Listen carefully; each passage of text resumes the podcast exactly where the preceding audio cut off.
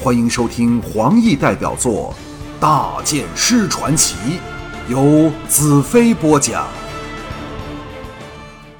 第三十四章：王岳峡谷。五天之后，奔月山脉横亘前方。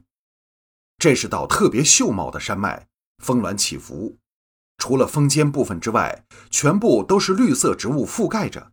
从外观怎么也想不到，里面竟有一条可供人马穿越的秘境。太阳西沉时，我们在遥对着东脉的一处山丘高地扎营休息。在日以继夜的两天行军之后，人马均疲倦欲死，很多战士几乎一下马便躺在地上，争取休息的时间。大黑坐在彩柔旁，张大了嘴，吐出舌头，口水不住下滴。将在炎热下行军的苦况表露无遗。净土的秋天日暖夜凉，太阳一收，立即清爽非常。也幸好如此，否则人马更加受不了。黑茶人见这时间南来攻伐，显然已把握了气候的变化。彩柔取出水壶，把水倒进木碗里，给大黑解渴。对这家伙，他是服侍的无微不至。看来，如果要大黑在彩柔和我之间只挑一个主人跟随，我一定落选。闪灵谷也许是大黑终老的理想地方。想到这里，我心中一痛。彩柔将水壶递了过来，我摇头道：“你先喝三口，才轮到我。”彩柔不依道：“不，你先喝。”我知道拗他不过，捧起水壶迎面倒下。任由冰凉的水淋在脸上，流到嘴里和身上，感受着生命的赐予。到只剩下小半壶时，我才递给彩柔。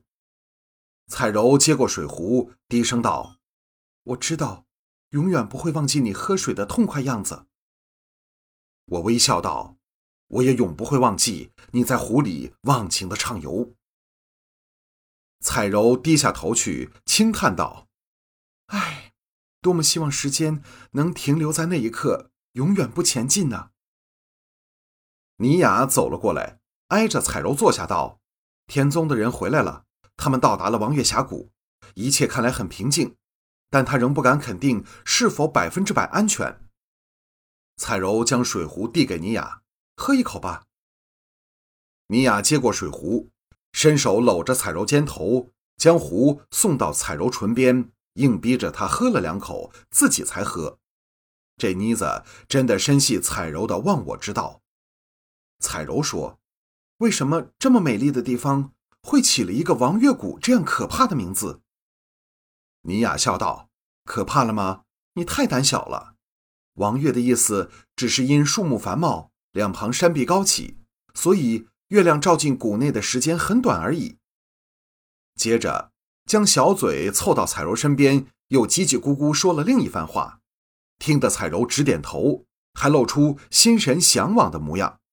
我好奇心大起，追问道：“你跟彩柔说了什么？”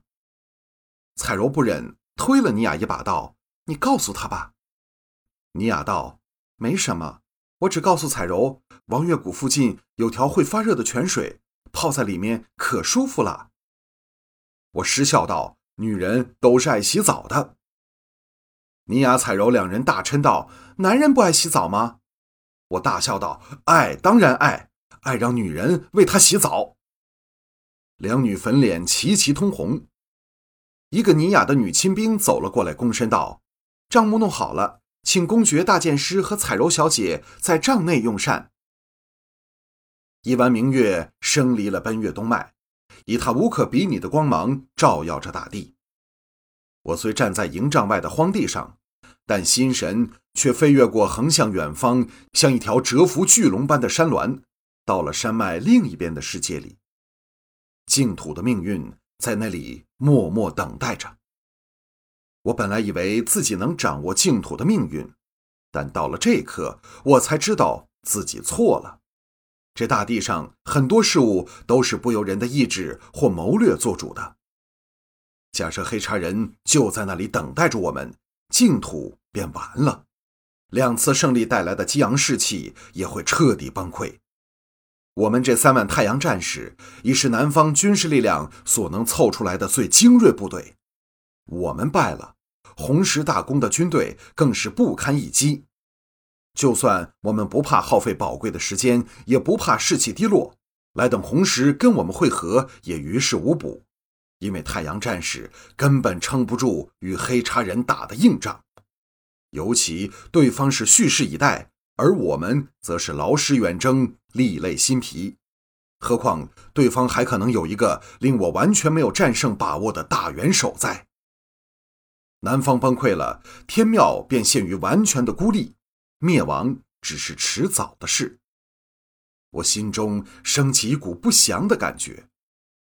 我和约诺夫他们不同的地方，是我知道林女士定是内奸，而且智谋不下于我。所以才能使我们一直处于下风，而这次也会如此。可到了此刻，连我也感到回天乏力，改变不了即将降临的厄运。尼雅在旁道：“大剑师，你在想什么？”我沉声道：“黑茶人在那边等着我们，我感觉得到。”尼雅倚着我的娇躯，猛地一颤，伸手搂紧我的腰道：“那怎么办？”尼雅强作镇定道：“但田宗传来的消息却是好的呢。”我摇头道：“你不会明白的，这是剑手的直觉，是超越理性的。就像我初会灵女师时，我就感到她和乌帝一定有关系。”彩柔道：“乌帝究竟是什么人？”我深吸一口气道：“没有人知道。巫国是大地上一处神秘和邪恶的地方。”照我猜想，巫帝一直在背后支持着大元首作恶，特别是派出了巫师来辅助大元首。如果不是巫师给我杀了，帝国也不会那么容易崩溃。所以大元首一抵达净土，就找上了灵女师，可知他们间一定有联系。而黑叉人也是乌帝在背后撑腰的，他是这大地上一切罪恶的源头。是的。我的真正大敌正是这隐于一切邪恶之后的乌帝，他是邪恶力量的核心。尼雅也受到我的感染，颤声道：“那我们应该怎么办？”我叹了一口气道：“假设我们按兵不动，又或改道前进，你说行吗？我们已经没有回头路，唯有从策略上设计，和黑茶人打上一场硬仗。”尼雅，你听着。”尼雅道。我在听着呢。我的眼神凝住天上的弯月，长长吁出一口气道：“立即召集所有将领来这里开会，我要他们没有半点差错执行我的命令。